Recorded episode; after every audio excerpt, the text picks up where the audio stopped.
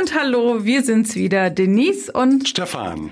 Ja, heute geht's bei uns um P wie Postproduktion. Ach komm, das machen wir später. Ja, genau, das machen wir dann in der Post sozusagen. Yeah. Ne? Ja, genau. Fix it in Post. Super, jetzt haben wir schon mal alle Vorteile auf dem Tisch. Aber freut euch nicht zu früh, die Realität sieht ganz anders aus. Ja, denn das Faszinierende, aber auch äh, das Furchtbare manchmal ist, dass äh, an der Postproduktion, dass eben man die schon bedenken muss, bevor man überhaupt mit einem Film startet.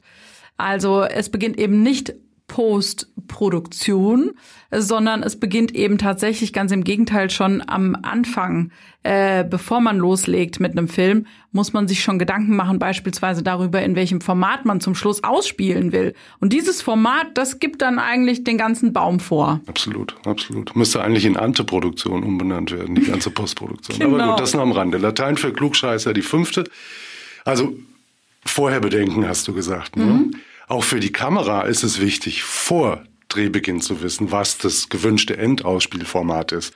Also habe ich ein 4 zu 3 für eine PowerPoint-Präsentation mit einer entsprechenden Leinwand. Habe ich ein 17 zu 9 für einen 4K-Monitor auf einem Messestand zum Beispiel. Habe ich ein 16 zu 9 für einen TV-Beitrag oder habe ich sogar ein 9 zu 16, also ein Hochkantformat für Social Media. Und wenn das vorher nicht bedacht und angesagt ist, dann sind die Bilder falsch kadriert und dann ist nichts mehr mit Fixed in Post, weil da kann die Post Ja, auch nichts mehr retten. Kann man Ja. gar nichts mehr retten. Also deswegen echt die goldene Regel, dieser digitale Bewegtbildbaum, der muss eben äh, von hinten nach vorne gedacht werden. Ne? Ja, Ähm, also schon vor den Dreharbeiten, vor den Arbeiten der Motion Designer muss eben klar sein, was will ich denn haben inhaltlich, aber eben auch welches Format und so weiter. Jetzt haben wir ja schon eine ganze Menge letztlich darüber gesprochen, äh, wie man es aufsetzt, aber vielleicht sollten wir erstmal zuallererst sagen, was ist denn eigentlich die Postproduktion? Was gehört denn alles dazu? Ja, also im Grunde fängt die tatsächlich schon in der Produktion an oder unmittelbar nach Produktion, äh, nämlich mit der Sicherung der während der Produktion generierten Bild-, Ton- und Metadaten. Und damit geht's noch am Set los, direkt nach Drehschluss. Und das bedeutet, dass alle Speicherkarten aus den Aufzeichnungsgeräten auf gespiegelte RAIDs kopiert und gesichert werden müssen. Und gespiegelte RAIDs heißt zwei physisch voneinander getrennte Festplatten oder SSDs, auf denen jeweils das ganze Material gesichert wird. Also wenn du eine nimmst, nimmt der Assistent auch eine mit, sozusagen, dass man quasi die schön getrennt hat voneinander physisch. Das meinst Die sind damit? in einem Gerät verbaut, aber es sind zwei verschiedene Festplatten. Okay. Das hat aber den Vorteil, dass wenn eine davon ausfällt, habe ich immer noch die andere. Also habe ich schon eine doppelte, äh, eine Double Safety direkt am Set. Und dann gibt's dazu noch eine zusätzliche Transportplatte bei uns. Das ist dann die, die tatsächlich in den Schnitt geht. Also wieder auch eine physische Trennung. Jetzt viele, die uns zuhören, werden wahrscheinlich sagen, meine Güte, warum denn so viel Aufwand? Aber die Daten sind halt für uns Daten, Daten. Operation am offenen Herzen, ja, Ja. bei uns Bewegtbildleuten. Also gehen Daten verloren, ist wirklich der Super-GAU, keine Daten, kein Film, dann ist so eine Produktion, das ist der Tod einer Produktion. Absolut. Und genau davor versuchen wir sowohl uns als auch natürlich unsere Kunden bestmöglich zu schützen. Und dahinter steckt natürlich auch ein bisschen Logistik wieder, denn äh, die Speichermedien in den Kameras müssen unglaublich schnelle Schreibgeschwindigkeit haben, damit diese riesen Datenmengen, die in der Kamera erzeugt werden, auch in Echtzeit aufgeschrieben werden können, gespeichert werden können. Das heißt, sie sind ziemlich teuer und man braucht ziemlich viele von den Ja. ziemlich teuren äh, Karten, damit man nicht untertags, also während des Drehs noch anfangen muss, zwischenzusichern, um Karten überhaupt frei zu Oder haben. die dann auch schon zu überschreiben, ne? Das, macht ja das- auch boah, da. Da das haben wir ja sich immer. so lausig an. Das ist Genau. ganz übel. Ja, Muss das man stimmt. auch, also Daten echt Vorsicht, ne? Deswegen, also Ja. viele Karten haben wir, aber trotzdem, Ja, aber die, die vielen Karten müssen aber wieder zur Kamera zurück. ja. Also Das am heißt- nächsten Tag wird vielleicht was Neues was gedreht, völlig ne? anderes gedreht. Das heißt, die, die Karten müssen zum nächsten Dreh am nächsten Tag im Zweifelsfall schon wieder leer sein und komplett neu beschreibbar. Und deshalb haben wir diese ganze Speicherlogistik erstmal. Ja. Wenn dann jetzt so das Drehmaterial gesichert ist, also wir haben ja jetzt schon erklärt, das ist echt schon äh, ein Riesenaufwand, ne? Man bedenkt das immer nicht. Auch Kunden denken, hey, Drehschluss, also Schluss, Super. jetzt knallen die Korken, aber so ist es nicht. Ähm, aber gut, jetzt haben wir das Drehmaterial gesichert. Ähm, erzähl doch mal, die Transportplatte ist im Schnitt, haben wir gesagt. Genau. So, und jetzt erzähl genau. doch mal, wie es dann weitergeht im Schnitt. Und im Schnitt geht's dann weiter. Da wird von der Transportplatte durch den Cutter erstmal das gesamte Material auf die Arbeitsplatten des jeweiligen Schnittplatzes oder die Server, je nachdem, wie das gelöst ist, überspielt. Mhm. Und äh, dann, wenn die dort auf den eigenen Schnittplatz Arbeitsplatten sind, kann der Cutter anfangen, die entweder zu verlinken oder ins Projekt zu importieren. Und äh, das bringt er also erstmal ins Schnittprogramm rein. Und dabei kann er sich aber schon ganz guten Übersicht über das Material verschaffen, will sagen, was haben wir, was gibt's so alles. Mhm. Und dann legt er Ordner oder Bins an, um das alles zu sortieren. Und dann legt er mit dem Rohschnitt los. Mhm. Und die Transportplatte geht dann direkt wieder zurück zum Kamerateam, weil deren Datenworkflow geht ja am nächsten Tag ja, auch klar. weiter. Da sind dann ja. wieder die, neu, die, die, die, die Karten genau. voll und dann brauchst genau. du wieder so eine Platte genau. und und und. Ne? Genau. genau. So, also jetzt sind wir im Schnitt aber angekommen. Ja, jetzt hast mhm. du gesagt, da wird jetzt mal erstmal so ein bisschen Sortierarbeit. Ne? Also bis jetzt haben wir noch nichts dabei, was irgendwie sexy ist. Ne? Wir haben jetzt irgendwie Datenspeicher. Ich finde heiß. Ich finde es so heiß. heiß. Okay, also jetzt sind wir da. Jetzt wird sortiert im Schnitt. Ne? Also ja. eigentlich so wie, wie, wie diese alten Bilder, ne? wo immer hin und her sortiert wird, Ordner angelegt wird. Eigentlich erstmal auch eine Langeweile. Gebaut. Der Galgen wird gebaut. Ja. So, aber dann erklär doch vielleicht nochmal, was der Rohschnitt dann jetzt ist. Der kommt ja jetzt als nächstes. Genau, Roh heißt, dass alle Kopierer, also die Takes, die während des Drehs entweder im Negativbericht oder in den Metadaten als good oder okay bezeichnet worden werden, in der Reihenfolge der Geschichte des Drehbuchs erstmal roh aneinander gehängt. Mhm. Und das hört sich einfach an, aber es wird ja nie chronologisch gedreht. Nee. Das heißt, der Cutter hatte erstmal die Aufgabe in diesem ganzen Wust Tag 1, Karte ja, 4, genau. Take 8, Karte Richtig. und dann äh, alles Take, zusammenzusuchen, genau. alle Takes zusammenzusuchen, ja. die in der Auflösung zu dieser einen Szene gehören. Mhm. Und äh, dann kann er schon, aber dabei bei dieser Sortierarbeit kann er schon überlegen, okay, was habe ich in der Auflösung und wie kann ich die Montage dieser Szenen angehen. Ja. Das ist der Rohschnitt. Das ist eigentlich die Vorarbeit, ne? Absolut. So. Und dann kommt der nächste Schritt, das ist der Feinschnitt. Ja. Das heißt, äh, Aber da, jetzt wird's doch richtig. Jetzt wird's heiß. Ja, also jetzt geht's wirklich darum, mit den Mitteln der Montage den Rhythmus festzulegen und das Tempo des Inhalts festzulegen und einfach zu gucken, wie kriegen wir Magie da rein? Ne? Also bis ja. jetzt haben wir es letztlich aneinandergelegt, erstmal ganz roh, und jetzt geht's um die Magie, jetzt geht's ums Tempo. Und da passiert so viel, das ist auch der Moment, wo Regie oder Creative Producer wieder zum Cutter mhm. dazukommen. Spätestens dann. Ja. Spätestens jetzt, ne? So, und dann feilt man. Man feilt wirklich an einem, an einem Schnitt, ne? Und für mich ist immer wieder total faszinierend, wie letztlich diese Verschiebung eines einzigen Schnittpunkts, ich sag jetzt mal um einen Frame, ne, einen ja. Frame zurück, langweilig, ein Frame vor, viel zu schnell. Also äh, und da die richtige Mitte zu finden und ähm, also der Cutter sagt immer zu mir der beste Schnitt, also der beste Übergang ist ein harter Schnitt, ja. Das ist auch so, also wenn du eine Blende brauchst für was, Hast du gelitten. Ja, dann, der harte Schnitt muss eben an der richtigen Stelle sitzen. muss an der richtigen Stelle sitzen. Ja. Und da da, da, also da kann ich nur allen Zuhörern sagen, da kann man sich mal eine Stunde drüber unterhalten über einen Schnitt, ne? Wie man den verschiebt und wo man den hinlegt. Also das ist und nicht den Kameramann fragen, dann genau. dauert es noch länger. Ja. Also da schrauben wir dann wirklich dran, dass einfach wirklich die stärkste Darstellung eben äh, des Inhalts passiert und ja. die Magie. Ich nenne es immer hier now, here here happens the magic. Ja, ja also da, hier beginnt da, es jetzt. Ja. Das ist ein eigenes faszinierendes Gebiet, die Absolut. Montage. So, haben wir. Wir haben die Magie, wir haben den Feinschnitt. äh, können wir rausschicken zur Abnahme, ja, oder? Also früher war das auch so, ne? Also früher haben wir jetzt in diesem Stadium quasi gesagt, okay, jetzt Cut. Mhm. jetzt schicken wir das raus ähm, an den Kunden und der Kunde guckt jetzt, ob das eben genau das richtige Tempo hat, ob das so läuft, wie es laufen soll. Das machen wir heute nicht mehr so.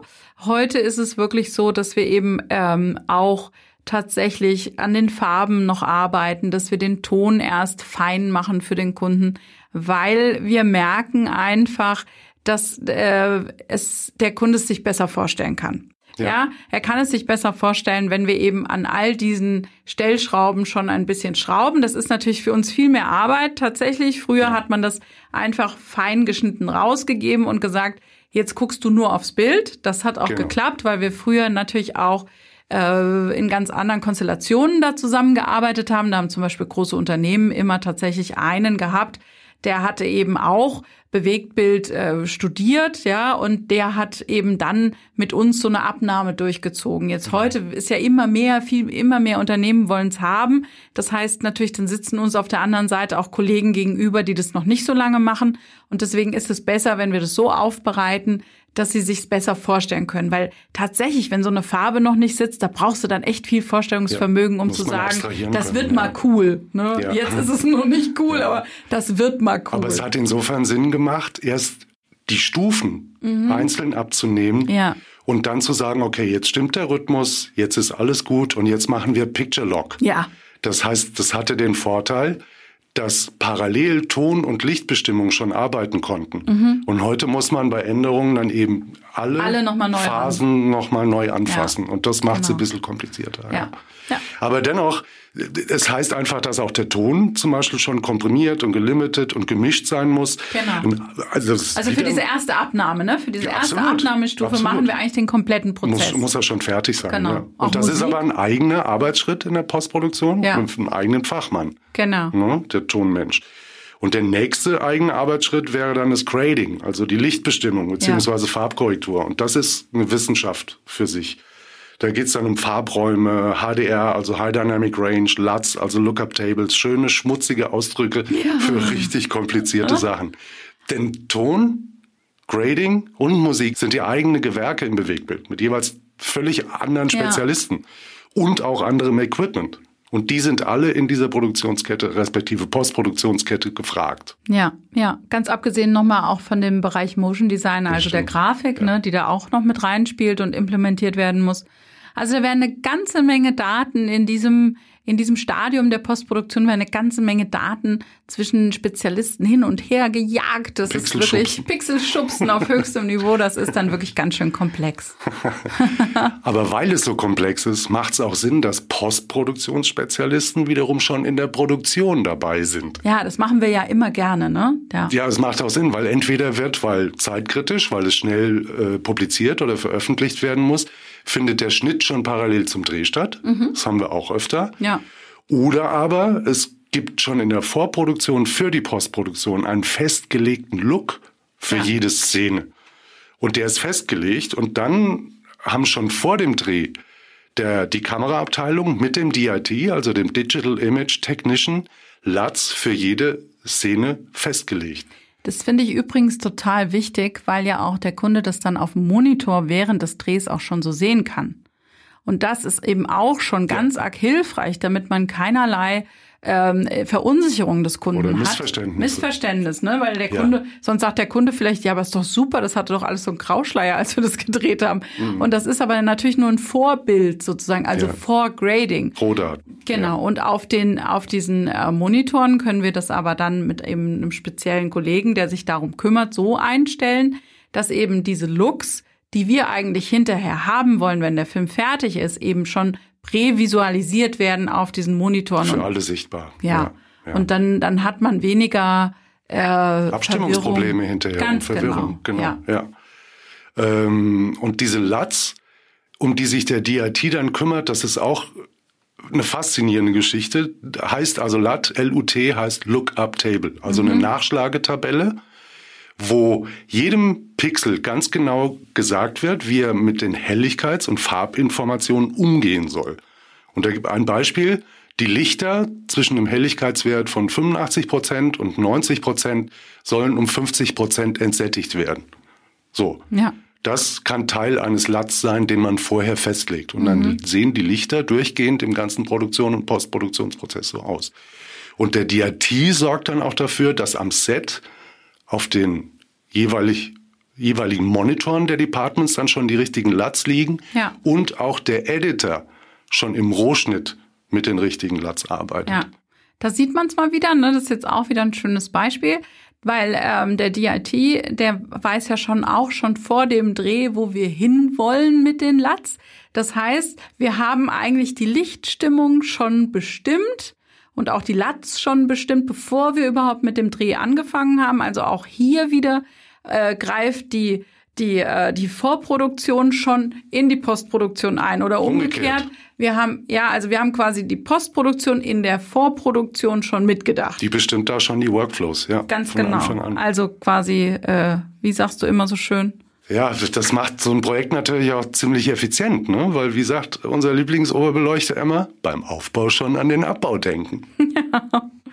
So, aber jetzt haben wir, jetzt haben wir ja sehr lange über Latz gesprochen und so weiter. Wir haben gesprochen Latz über. gut sein. Latz gut sein, genau. Wir haben gesprochen über Daten, über Schnitt, übers Grading, die Mischung, Musik. Jetzt haben wir ja eigentlich den fertig geschnittenen Film dann mit allen Elementen, also Ton, Grafik, Farbe, Musik.